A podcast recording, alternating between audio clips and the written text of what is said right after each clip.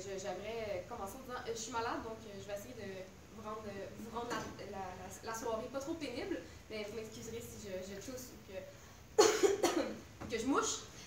donc, voilà, ceci dit, en c'est le rhume en fait, qui s'attarde qui s'acharne sur les, les marxistes, hein, qui nous empêche de, de mener notre, notre, combat tous les jours.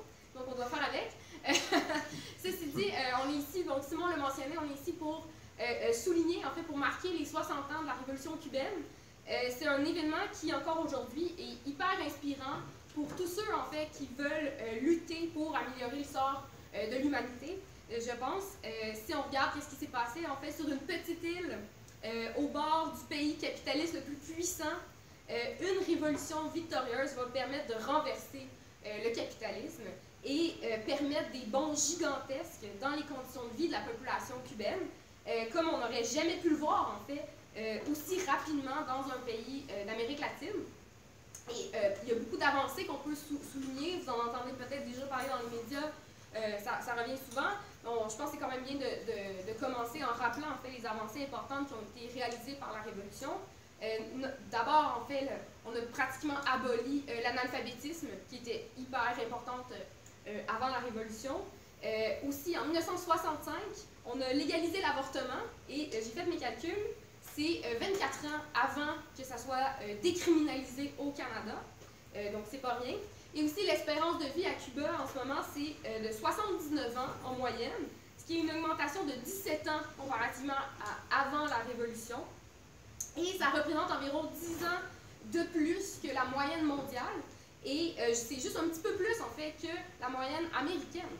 Euh, et si on compare en fait avec un, pays qui est proche de Cuba, c'est comme Haïti par exemple, euh, qui est le pays voisin avec un, pays un peu similaire euh, d'une certaine manière, l'espérance de vie est aujourd'hui 63 ans comparé à 79 à Cuba.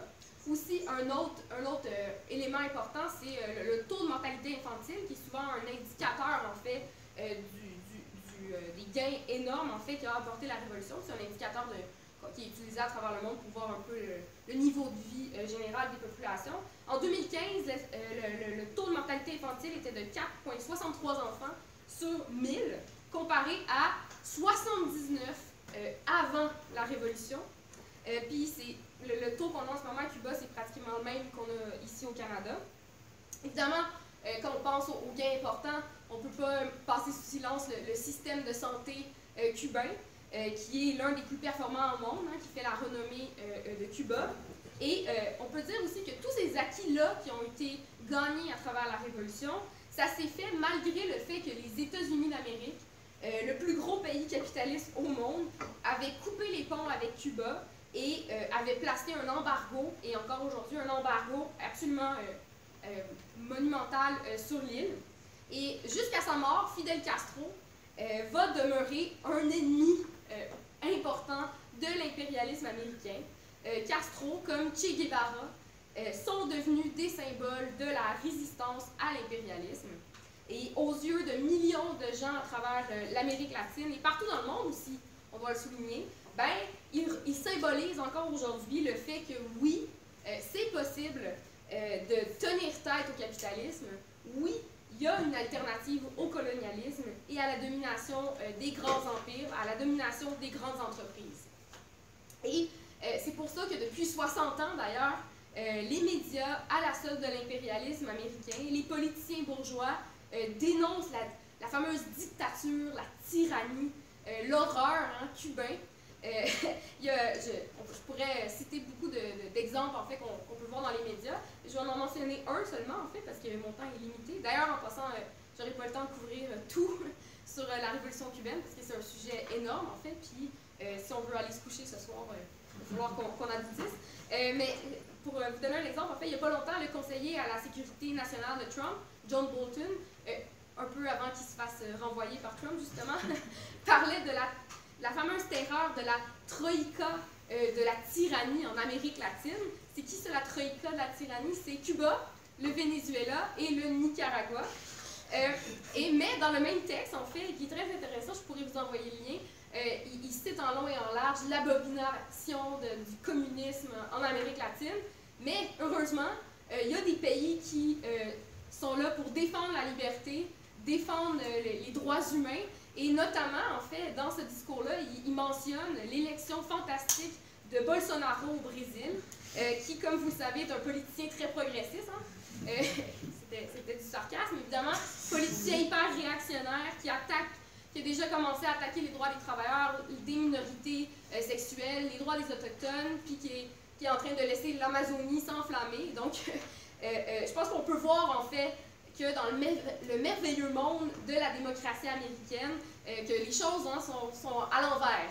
Et donc, c'est pour ça que face aux attaques des bourgeois et des détracteurs de Cuba, ben, nous les marxistes, ben, on a toutes les raisons du monde de célébrer et de défendre les acquis de la révolution cubaine euh, euh, contre les tentatives de ramener le capitalisme sur, euh, sur l'île.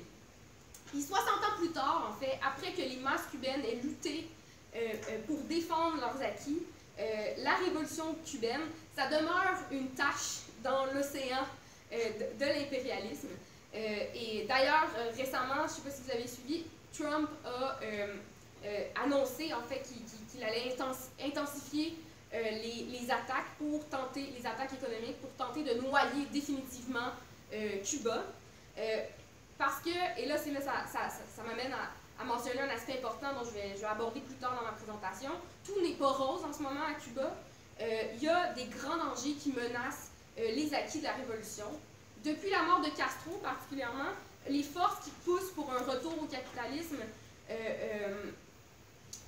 ont relevé la tête, si on, veut, et on a raison de s'inquiéter pour, la suite des choses. Euh, depuis cette année, d'ailleurs, il y a une nouvelle constitution à Cuba euh, qui euh, vient montrer en fait la direction vers laquelle s'enlignent les bureaucrates de l'appareil d'État. on parle de l'ouverture au marché, ouverture à l'investissement étranger, puis ultimement, on voit la tendance vers la restauration du capitalisme complet sur l'île. ceci dit, pour comprendre un peu mieux qu'est-ce qui se passe en ce moment, pour comprendre c'est quoi qu'on peut présenter comme perspective pour la suite des choses. Mais je pense que c'est important aussi de comprendre qu'est-ce qui s'est passé, de revenir au début, de faire un, bond dans l'histoire pour comprendre le contexte. Euh, donc, je vous invite à, me suivre un peu. On va remonter assez loin euh, dans le temps. Donc, euh, pour ceux qui ne savent pas, Cuba était anciennement une colonie espagnole, va gagner son indépendance en 1898 au terme d'une guerre d'indépendance. Mais l'indépendance va, être un mot qui ne voudra pas dire grand-chose, en fait, parce que dès euh, euh, janvier 1899, ben, le gouvernement américain va euh, tout simplement envahir l'île et imposer un gouvernement militaire. et donc, Cuba va simplement changer de maître, passer de l'Espagne aux États-Unis. Et l'occupation américaine, l'occupation militaire va durer jusqu'en 1902, où est-ce que les Américains vont déclarer, en toute gentillesse évidemment, une république. Euh, vous, comprendrez que le mot république euh, a ici euh, perdu son sens de libre et démocratique, parce que ce qu'on va faire, c'est qu'on va enchasser dans la Constitution le droit pour les États-Unis d'envahir militairement Cuba pour défendre leurs intérêts, en fait, quand leurs intérêts capitalistes sont menacés. Et vous pouvez imaginer que les Américains ne vont pas se gêner au cours des 50 années qui vont suivre pour euh, euh, se faire sentir sur l'île. En fait, ce qu'on va voir, c'est que l'économie cubaine va être complètement dominée par les intérêts américains. On pense aux, grandes industries euh, qu'on avait sur l'île, le sucre, le tabac, les banques, l'électricité, l'énergie, tout ça va être contrôlé par, par des compagnies américaines. Et pendant ce temps-là, en fait, dans la première moitié du 20e siècle, comme on, va le voir un peu partout à travers le monde, on a une grande période d'industrialisation à Cuba. Euh, donc, ce qu'on va voir, c'est que la, classe ouvrière, hein, la classe des travailleurs travailleuses, va grossir, va prendre de l'ampleur et va aussi prendre de plus en plus conscience de ses mauvaises conditions, de plus en plus conscience de, de, de, son rôle, en fait, dans, dans l'économie, puis ultimement va prendre de plus en plus conscience de sa force et, son potentiel, en fait, dans la société. Et c'est dans ce contexte de, lutte de classe qu'on va voir le Parti communiste cubain, euh, qui, qui, va, émerger, en fait, qui va être créé en 1925, euh, par un groupe d'étudiants universitaires euh, qui vont au départ jouer un rôle euh, important dans les conflits de travail aussi auprès des syndicats. dans les années 30, on, va voir une série de grèves sur l'île qui vont participer à faire croître le Parti communiste. et donc, à l'époque, il y avait déjà, c'est important de comprendre en fait que la révolution n'est pas arrivée soudainement. Il y avait déjà un contexte de militantisme, un contexte de radicalisation importante de la classe ouvrière et de tout le mouvement ouvrier cubain. ceci dit, et là c'est important de le mentionner, le Parti communiste ne pourra pas jouer un rôle révolutionnaire dans le processus. Pourquoi? Ben, il faut comprendre le contexte mondial. Euh, depuis les années 30, ou même, même avant ça un peu, euh, l'URSS est entré dans euh, un important processus de dégénérescence bureaucratique sous la direction de Staline, et qui vient, processus qui, qui, vient rompre complètement avec les véritables principes marxistes défendus par Lénine et Trotsky pendant la Révolution russe. et donc, ce processus de dégénérescence bureaucratique, on, parle ici de de limitations importantes à la démocratie, euh, des purges, euh, les, fameux goulags et tout ça. Et, ce processus de dégénérescence-là va aussi se refléter politiquement avec des, idées politiques qui vont émerger du régime stalinien, euh, notamment la, fameuse théorie de la révolution par étapes, qui était une façon à l'époque de ne pas lutter pour la révolution socialiste mondiale. Et cette théorie-là, c'était l'idée en fait que dans les pays euh, arriérés économiquement comme Cuba, par exemple, ben, il fallait faire deux révolutions. Euh, il fallait passer par l'étape d'une révolution démocratique, bourgeoise ou capitaliste, si on veut, avant de pouvoir envisager faire la révolution socialiste. ça voulait donc dire que les, les révolutionnaires et les masses exploitées devaient s'allier avec la bourgeoisie soi-disant progressiste pour développer le capitalisme. Euh, et cette idée-là va commencer à se répandre dans les partis euh, communistes partout à travers euh, le monde, sous l'influence de l'URSS, et y compris dans le Parti communiste cubain à l'époque.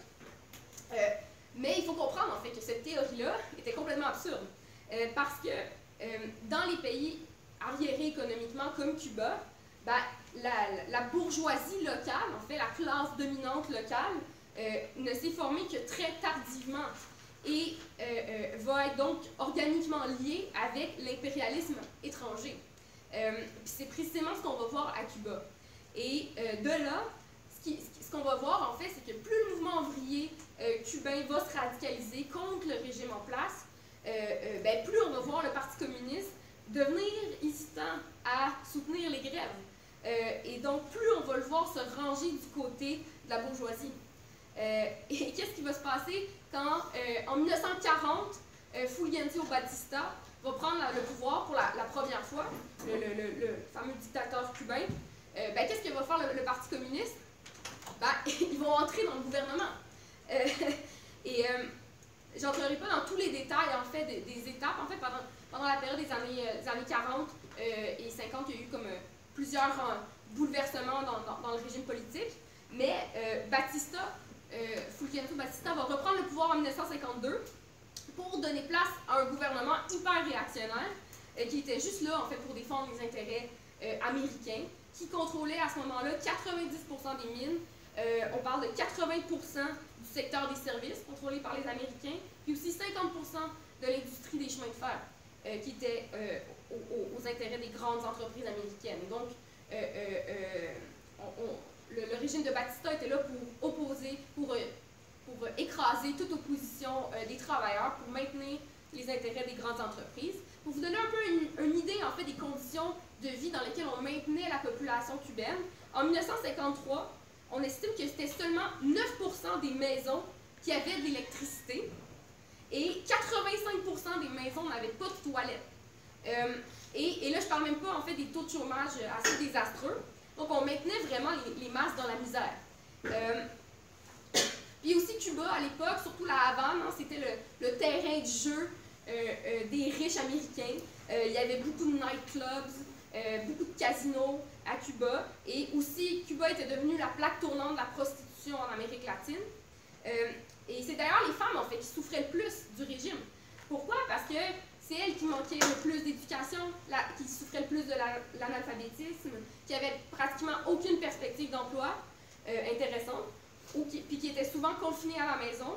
Euh, et d'ailleurs, ça explique pourquoi en fait les femmes euh, vont avoir un rôle d'avant-plan, d'avant-garde dans la révolution. c'est elles qui vont qui vont, qui avaient le plus à perdre en fait dans, le, régime, le régime de Batista. Et aussi, peut-être une parenthèse en fait sur la question de la prostitution. La révolution va justement permettre de pratiquement éradiquer la prostitution sur l'île. Pourquoi? Ben parce qu'on avait plein d'emplois. Et donc, euh, euh, et aussi, on avait plein de services sociaux universels. Et donc, ce qu'on va aussi voir après, en fait, c'est à partir des années 90 qu'on va, on va réinstaurer des mesures capitalistes. Ben là, on va revoir une résurrection des inégalités, puis on va aussi revoir la prostitution faire surface. Donc, c'est intéressant de voir le lien entre les conditions matérielles euh, et, la prostitution et l'émancipation euh, des femmes en particulier. Fermer la, parenthèse. donc là, si on revient au régime de Batista, euh, on a des inégalités importantes, des, contradictions importantes dans la société. Puis, comme je l'ai dit, il y a déjà une tradition qui commençait à s'installer du mouvement ouvrier. Il y, a, un désir de lutter, un désir de changer les choses dans la société cubaine. Et, et, on va voir cet éveil révolutionnaire prendre place. Euh, particulièrement auprès de la jeunesse, en fait, où est-ce qu'on va voir un éveil politique important euh, qui voulait rompre avec, une jeunesse qui veut rompre avec l'impérialisme américain.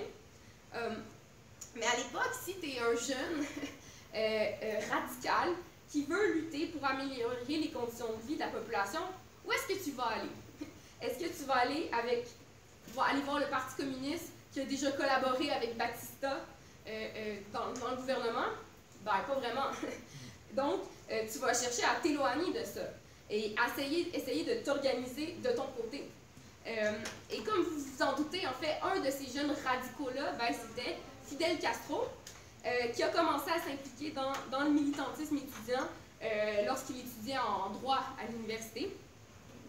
et donc, ce qu'on va voir, c'est en 1953, le 26 juillet plus précisément, Castro et près de 130 jeunes euh, militants vont lancer un assaut très téméraire contre une caserne, la caserne du, du Moncada, euh, à Santiago, en fait. Puis leur but, c'était, en faisant ça, de, s'emparer du stock d'armes et euh, d'appeler à un soulèvement national contre la dictature de Batista.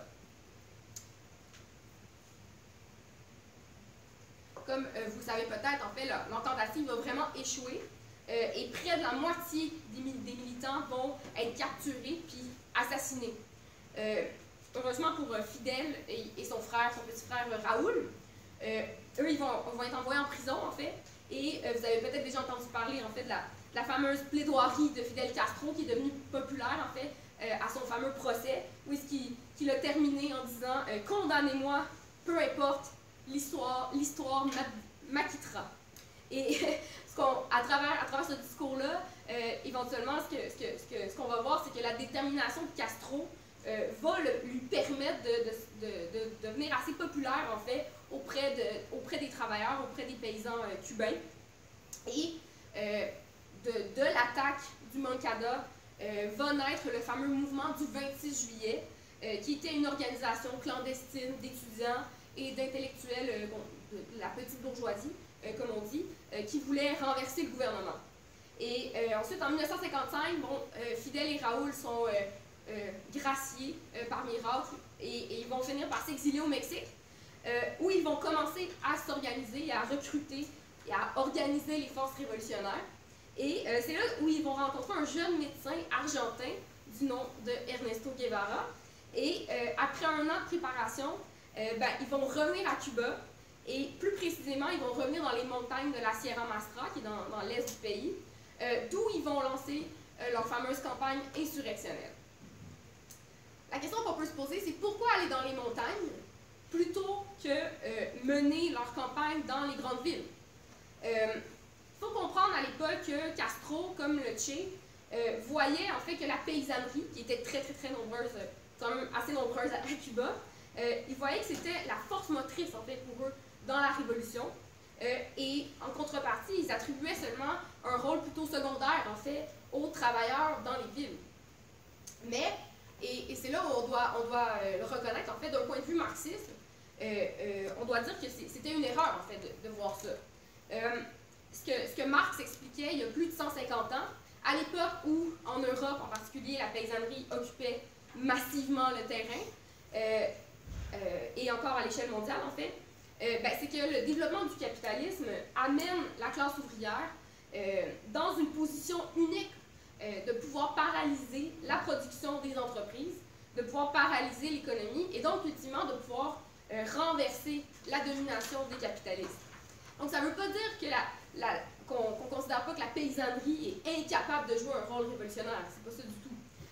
mais seulement, en fait, si on veut être capable de renverser la classe dirigeante, la classe capitaliste, ben, il faut que les travailleurs aient euh, le rôle central dans le mouvement de lutte.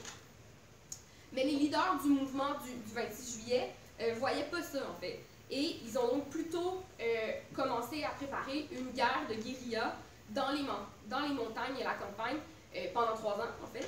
Donc, de 56 à, à la prise du pouvoir en 59. mais ultimement, en fait, c'est seulement quand les travailleurs des villes sont entrés en action euh, euh, en soutien au mouvement qui va avoir commencé dans dans les montagnes, que là, l'armée de, de, guérilla va être capable de faire des gains, des gains substantiels.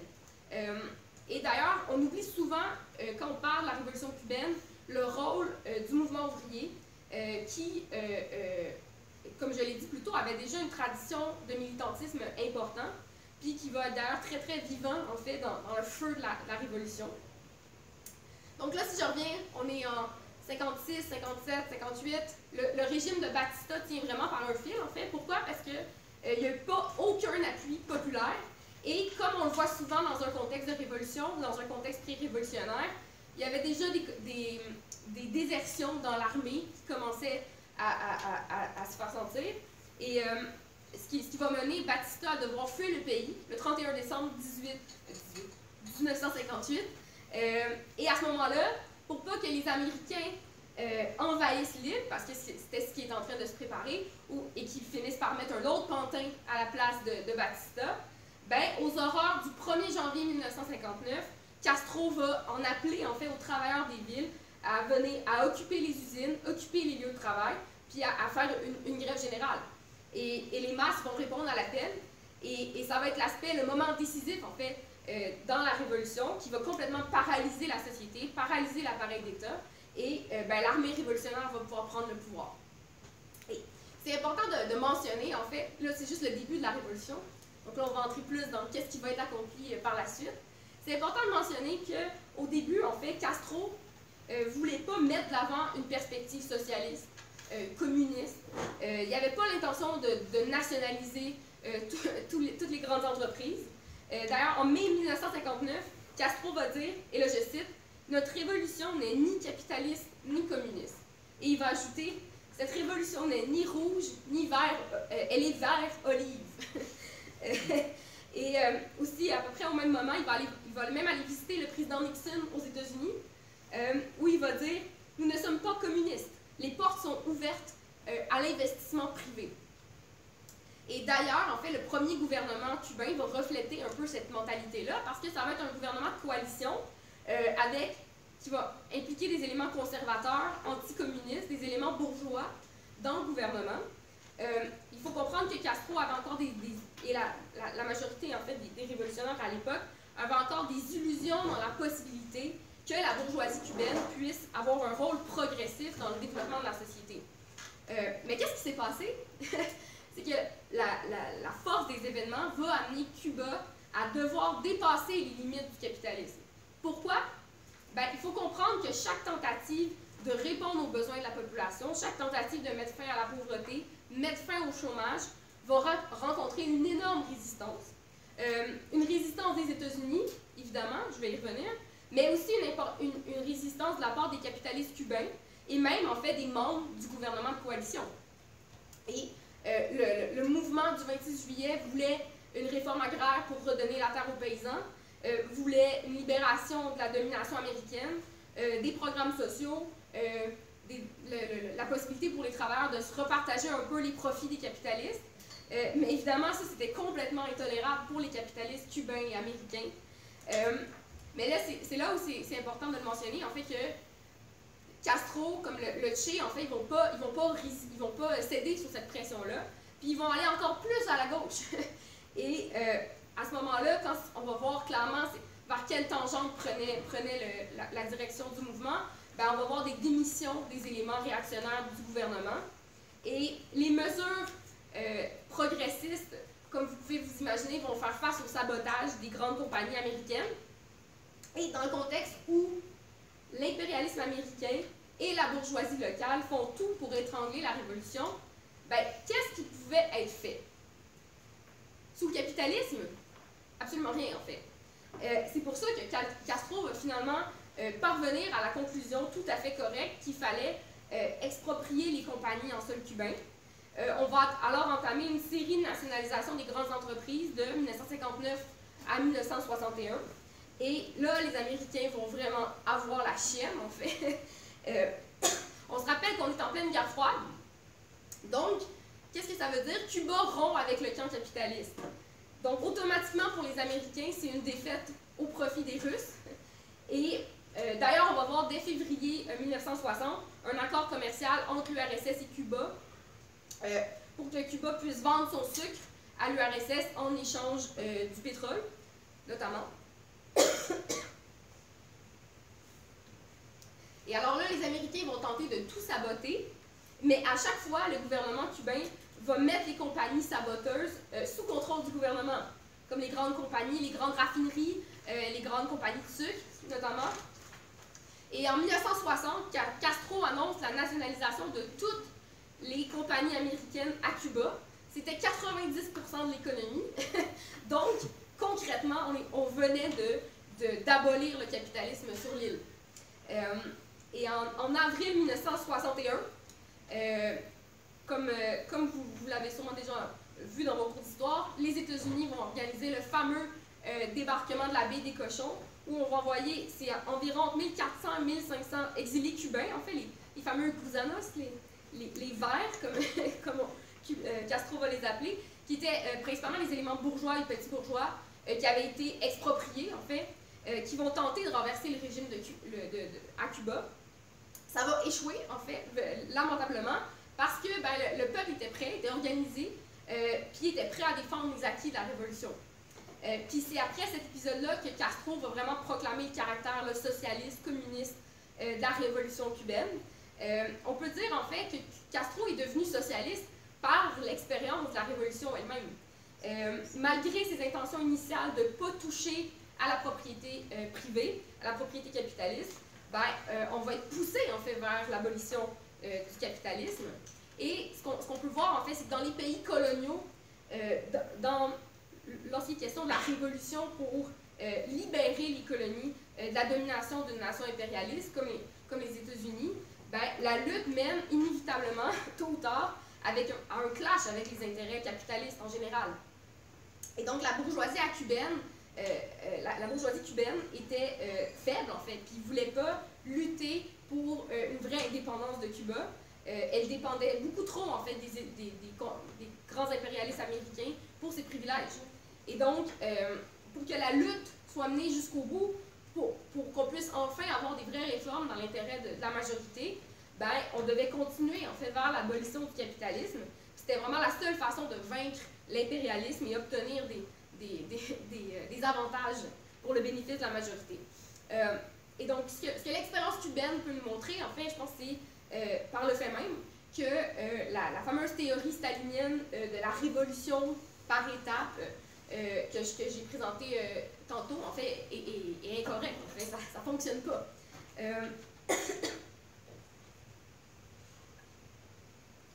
donc, maintenant qu'on a parlé, on a parlé de, du début de la révolution, on, avance dans le temps un peu. Les dix premières années, en fait, la révolution cubaine, ça va être une période euh, un peu de, fleurissement politique à Cuba. Euh, che, Castro et euh, le leadership de la révolution ne sont, pas, sont pas devenus communistes en ayant été à l'école moscovite du communisme sous la bureaucratie de l'URSS. Non, ils sont devenus, sont devenus socialistes par leur propre expérience. Et donc, contrairement à d'autres révolutions comme qu'on a connues, comme la Chine, par exemple, mais n'ont jamais été vraiment en contact avec, le stalinisme. Et donc, euh, ils n'étaient pas du tout soumis euh, au, joug de l'URSS au départ.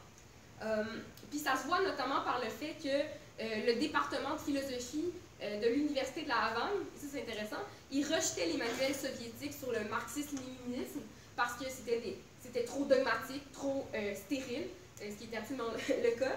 Et euh, en même temps, on va voir des étudiants aussi euh, à l'université commencer à publié une, revue, Pensée critique, en fait, où est-ce qu'on débattait ouvertement des idées marxistes, des perspectives pour la révolution.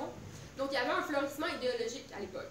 Et d'ailleurs, la bureaucratie russe était plutôt sceptique envers Cuba au départ, en fait, parce que il y avait peur de l'exemple que ça pourrait donner. Hein. Si on a une vraie révolution qui finit par fonctionner, peut-être que ça va donner un mauvais exemple pour les gens dans notre pays, que peut-être qu'il se passe de quoi de pas correct chez nous.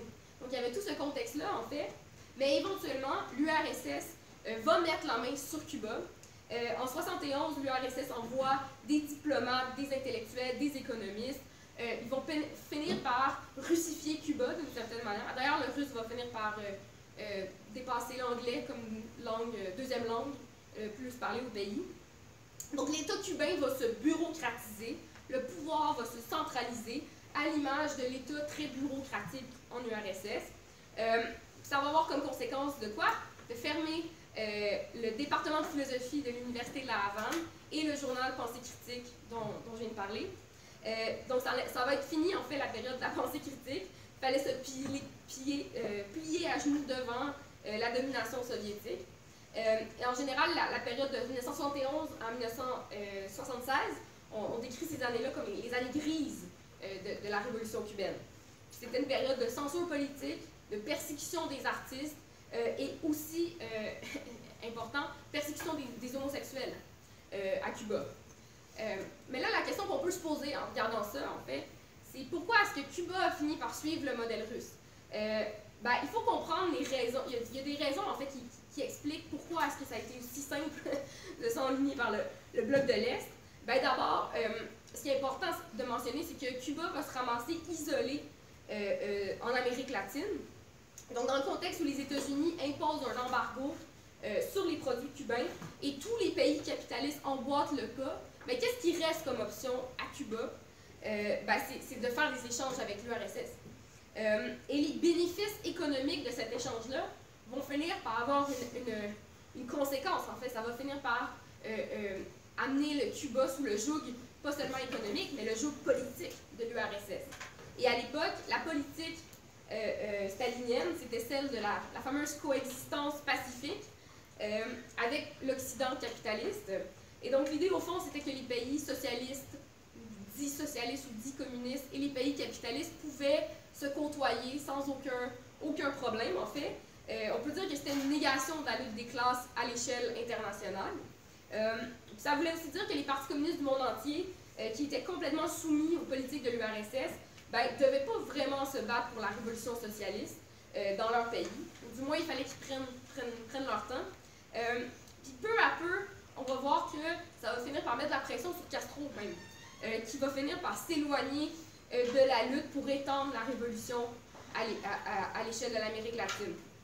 Euh, il va même éventuellement suggérer à Allende au Chili, euh, aussi à Ortega au, Nicaragua et même à, Chavez plus tard au Venezuela de prenez votre temps, allez pas trop loin avec, avec la révolution, il faut faire attention euh, quand on veut, faut pas renverser le capitalisme trop vite. ceci dit, et là c'est important de le mentionner, le, souligner en fait, faut souligner le rôle de, de, Che Guevara en fait euh, qui était un, honnête révolutionnaire internationaliste, qui euh, va tâcher jusqu'à la fin de sa vie de répandre la révolution en Amérique latine et aussi euh, en Afrique. il faut, toutefois souligner en fait que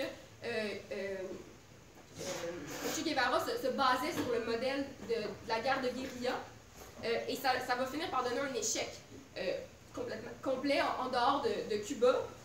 pourquoi? Parce qu'il faut comprendre que les succès euh, cubains vont amener le Che à croire que tout ce que ça prenait, en fait, c'était un groupe de révolutionnaires pour aller euh, insuffler la révolution et non pas un mouvement de masse euh, de la classe ouvrière dans les villes. Puis, ultimement, ben, à travers ce processus-là, Che Guevara va être assassiné en 1967 par un coup monté par la CIA, le gouvernement américain, en Bolivie, en train d'essayer de d'étendre la révolution en Amérique latine. Donc, ce qui, va se passer, c'est qu'à la fin des années 60, là, il n'y aura plus vraiment de perspective, en fait. Ça va être fini, si on veut, toutes, les perspectives de pouvoir étendre la révolution. Euh, ça, va avoir échoué, en fait, euh, cette, euh, perspective-là, cette, tentative-là d'étendre la révolution en Amérique latine. Et donc là, à ce moment-là, Cuba est vraiment isolé. et il va finir par être vraiment facilement intégré au bloc de l'Est. mais un autre aspect qui va favoriser l'intégration au bloc de l'Est de Cuba, c'est le manque inhérent de démocratie à Cuba. Et je, je vais m'expliquer en fait.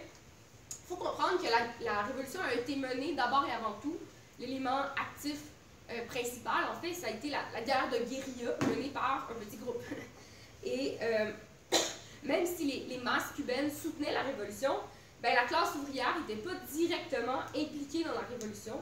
Elle n'avait pas construit ses organes révolutionnaires euh, démocratiques, comme on l'avait vu en Russie en 1917 avec la, la création des soviets qui euh, étaient les organes de démocratie, les organes directs révolutionnaires de la classe ouvrière et de la paysannerie, mais on n'avait pas ça à Cuba.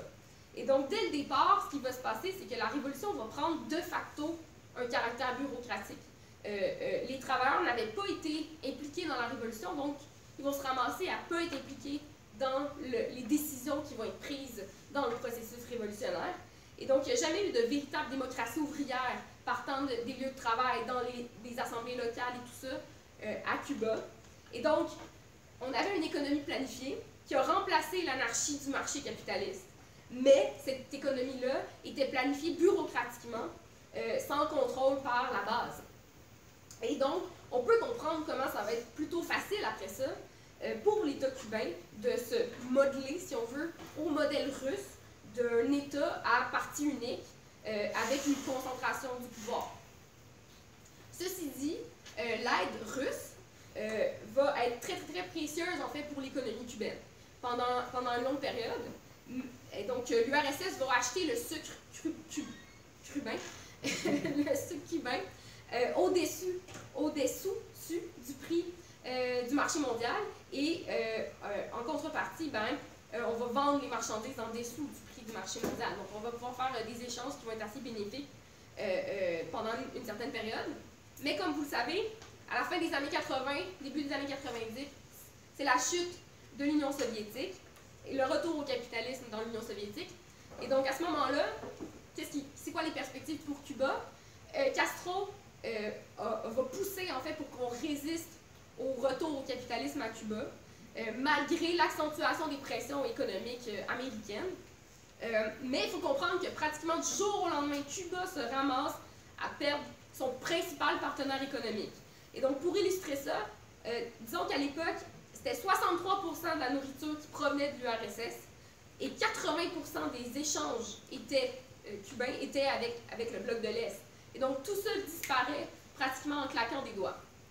Et donc, ce que ça signifie concrètement dans la vie réelle des Cubains, c'est un manque de nourriture, un manque de médicaments, un manque d'électricité même, euh, euh, une destruction du, système de transport et tout ça. Et donc les années 90 vont être appelées, euh, la, la, fameuse période spéciale en fait, où est-ce que ça va être une, période d'austérité forcée pour, pour les travailleurs cubains? Donc les gens vont faire des sacrifices immenses, ils vont accepter des privations, du rationnement, le manque d'électricité et tout ça. Pourquoi? euh, ben, on peut expliquer ça par le fait que les, Cubains, dont une grande partie de la population avait encore des douloureux souvenirs euh, de la dictature de Batista, ben, ils savaient que c'était quoi en fait, dominé par l'impérialisme, le capitalisme, puis ils ne voulaient pas revenir à ça. Et donc, euh, mais, évidemment, dans des conditions difficiles, comme à l'époque, ben, le peuple cubain préférait des privations que le retour au, au capitalisme. Puis ultimement, c'est ce qui a fait en sorte qu'on a, sauvé la révolution dans les années 90. Et je pense que c'est quelque chose d'assez inspirant, en fait, qu'on a pu voir à ce moment-là, euh, des masses cubaines de, prendre en charge euh, l'économie comme ça. Mais dans le contexte, évidemment, il y a des concessions qui ont été faites au capitalisme. On a ouvert le pays à l'investissement étranger. Euh, on a investi dans le tourisme, évidemment, que, vous connaissez. on a aussi permis la création des petites entreprises. Et, et c'est là où je pense que c'est important de, dire que c'est impossible ultimement de construire une société socialiste dans un seul pays.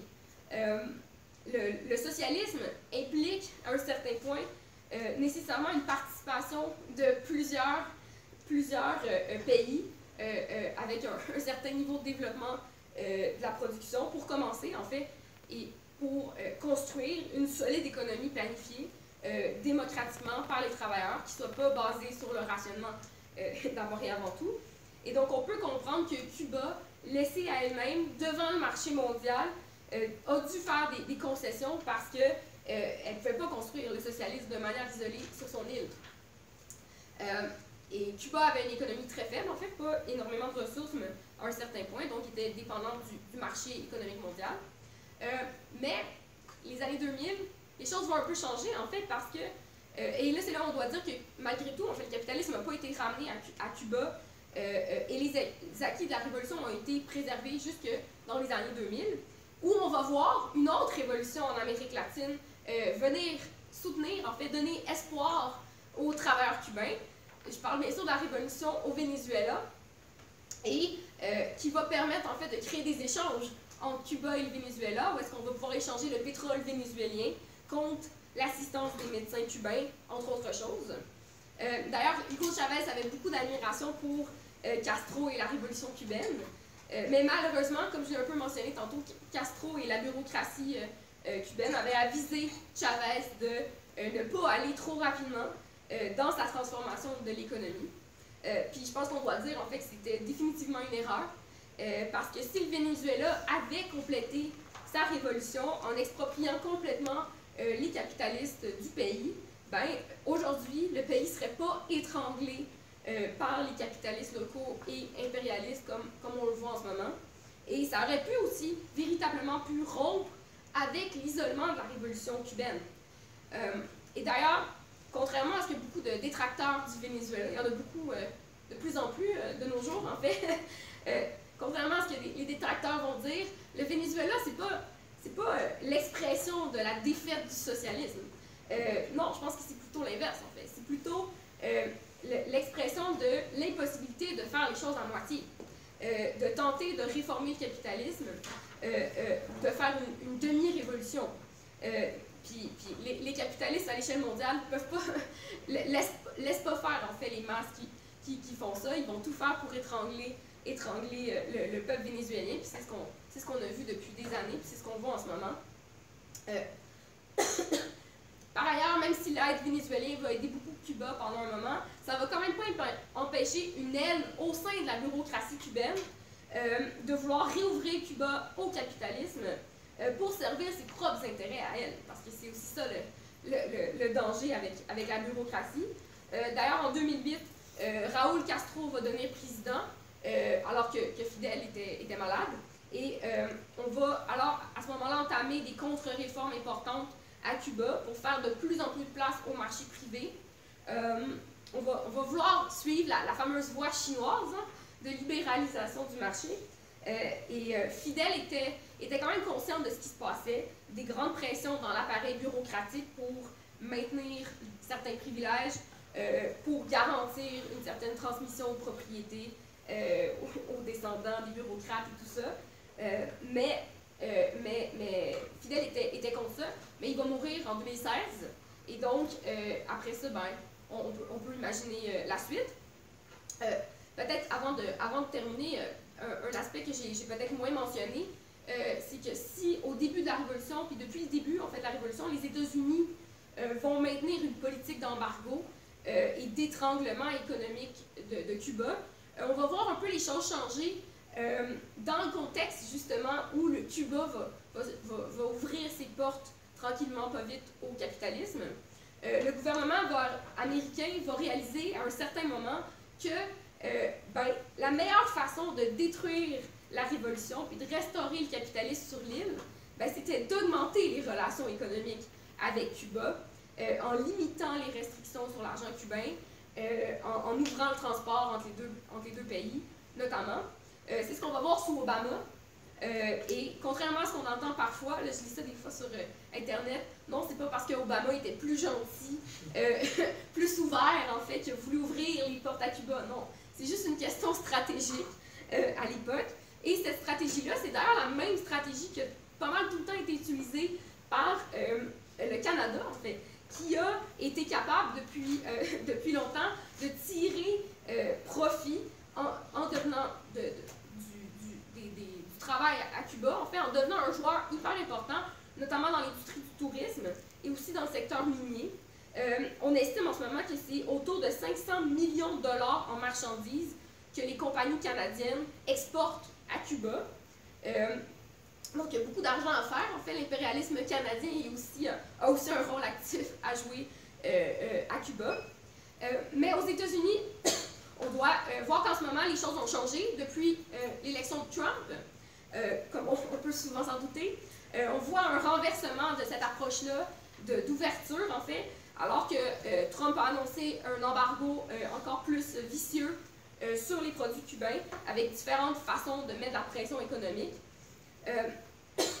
donc, je pense que j'achève. Et donc là, on a tout ce contexte-là devant nous. La question qu'on doit se poser, c'est c'est quoi la voie à suivre pour Cuba? On a le contexte d'intensification des attaques euh, économiques des États-Unis. On a la crise au Venezuela qui, qui, reste, qui risque de priver Cuba de son pétrole, entre autres choses. Euh, et aussi, on est dans un contexte où il y a des forces au sein de l'appareil bureaucratique cubain euh, pour aller plus loin dans l'économie de marché. Donc, on a ce contexte-là. Qu'est-ce qu'on doit faire? Bien, premièrement, je pense que c'est important de mentionner que le, retour au capitalisme à Cuba ne présage absolument rien de bon. Euh, les pressions de l'impérialisme euh, ne peuvent que mener qu'à de l'austérité, de l'exploitation gigantesque des travailleurs. Euh, c'est d'ailleurs ce que le, fameux modèle chinois nous montre. Hein. les conditions de travail en ce moment en Chine sont complètement désastreuses. et en Amérique latine, dans un contexte de crise du capitalisme, euh, où on voit des gouvernements de droite euh, pressuriser les travailleurs et les opprimer, euh, ben, on ne peut pas s'imaginer que Cuba, que Cuba, serait épargné de ça. Hein. et d'ailleurs, quand on pense aux révolutions en Amérique latine, on a un exemple, en fait, le Nicaragua, où on a, au Nicaragua, on a eu une révolution qui a permis, en fait, d'énormes avancées dans les conditions de vie, d'énormes réformes, mais qui n'a jamais vraiment abouti, enfin, on n'a jamais renversé le le, capitalisme, ben, ultimement, tôt ou tard, en fait, la marche du capitalisme a ramené le pays, a ramené le Nicaragua à l'état euh, aussi désastreux qu'il était avant sa, fameuse révolution. Et euh, aujourd'hui, le, Nicaragua, c'est le deuxième pays le plus pauvre en Amérique, euh, en Amérique, pas en Amérique latine, en Amérique, point, juste après Haïti. évidemment, Cuba, c'est pas le Nicaragua, mais je pense que ça montre un peu le contexte de, le contexte des pays latino-américains euh, euh, dans le contexte de l'impérialisme mondial. Et donc, euh, ça, puis ça montre le danger, en fait, qui, se présage pour la restauration du, capitalisme sur l'île. Et déjà, en ce moment, on a ouvert les portes au marché, puis il y a déjà des inégalités importantes entre les, Cubains qui, se font, qui, se font, qui se font voir. et donc, face à, la tendance au sein de la bureaucratie de retourner au capitalisme, mais je pense que ce qu'on doit d'abord mettre de l'avant, ce qui est d'abord nécessaire, ben, c'est pour que, que les travailleurs cubains puissent enfin s'approprier euh, l'économie et s'approprier la politique cubaine. Euh, parce que, et qu'ils tassent en fait cette bureaucratie-là qui travaille seulement dans ses intérêts et qui, euh, j'allais dire, gère l'économie, mais on peut aussi dire mal gère l'économie. parce que faut comprendre que la bureaucratie ne peut pas gérer une économie de la même manière que lorsque ce sont les, travailleurs à la base dans les lieux de travail qui contrôlent les, leviers de l'économie. Euh, l'économie planifiée euh, a absolument besoin de démocratie pour que les bonnes décisions soient prises dans l'intérêt des travailleurs euh, et pour faire avancer la, production dans l'intérêt de la société. Et la mauvaise gestion et la corruption aussi, en ce moment, ça amène et ça peut continuer à amener une, une démoralisation importante chez les, masses, en fait, chez les travailleurs cubains. Et euh, qu'est-ce que la démoralisation peut faire? Bien, éventuellement, c'est que ça peut amener beaucoup plus facilement la bureaucratie à faire passer ces mesures capitalistes parce que, oh, de toute façon, la situation ne pourrait pas être pire. Donc, euh, euh, il y a ce danger-là qui se présente en ce moment, mais ce qui est important de mentionner, c'est qu'à Cuba, il y a encore une volonté populaire de lutter pour défendre la révolution. On l'a vu un peu avec il y a eu le gros processus de discussion en fait démocratique qui a voulu s'instaurer euh, autour de la, des discussions pour la nouvelle constitution cette année. Euh, discussion démocratique, mais ultimement, c'est la bureaucratie qui a fini par prendre les décisions. Mais malgré tout, on a vu en fait une volonté, une volonté à la base chez les travailleurs cubains de, de participer activement pour faire avancer en fait la société. Et puis ils l'ont montré aussi à, plusieurs occasions, en fait, euh, cette volonté de, lutter. Et je pense qu'il n'y a pas de doute que si les travailleurs parvenaient à s'approprier euh, les leviers de l'économie via des comités d'usine, via des comités locaux, en fait, euh, qu'ils vont mener la révolution à bon terme, en fait, qu'ils vont mener la révolution vers la voie du socialisme. et une, reprise, en fait, cette révolutionnaire par les masses cubaines, en fait, je pense que ça, pour, ça pourrait aussi être l'étincelle d'un mouvement plus large en Amérique latine. Euh, à commencer par le Venezuela, euh, ça pourrait être la recrudescence d'un mouvement véritablement euh, révolutionnaire un peu partout. Donc je pense que ça peut aussi être hyper inspirant en fait pour le reste de l'Amérique latine. Ceci dit, comme je l'ai mentionné un peu dans, ma présentation tout au long, ben, Cuba ne peut pas construire à elle seule le socialisme. Et le futur de la révolution cubaine est inévitablement lié, en fait, d'abord et avant tout à la possibilité de construire une révolution euh, dans le reste de l'Amérique latine et ultimement dans, le reste de l'Amérique aussi. Et, et, je pense qu'au Canada, on a aussi un rôle à jouer là-dedans. Euh, on n'est pas juste là pour observer passivement ce qui se passe à Cuba ou, au Venezuela, puis, rester là, puis juste observer, en fait. On a un rôle à jouer, en fait. Euh, parce que le meilleur exemple de solidarité qu'on puisse démontrer, en fait, le meilleur exemple qu'on puisse montrer pour soutenir, pour célébrer les 60 ans de la Révolution cubaine, ben, je pense que c'est aussi de nous ici, dès maintenant, euh, travailler à construire les forces révolutionnaires qui vont pouvoir renverser les forces de l'impérialisme canadien, les forces du capitalisme, puis éventuellement étendre la révolution en Amérique et dans le monde. Donc là, je vais m'arrêter parce que ma voix est plus, est plus capable. Donc, merci.